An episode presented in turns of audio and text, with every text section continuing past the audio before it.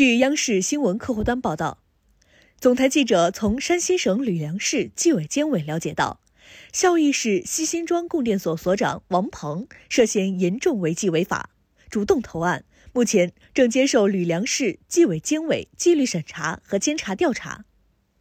十二月十五号二十三时左右，山西省孝义市西辛庄镇杜溪沟村发生一起因盗采煤炭资源引发的透水事故。导致二十二人被困，后经全力营救，二十人成功升井，两人不幸遇难。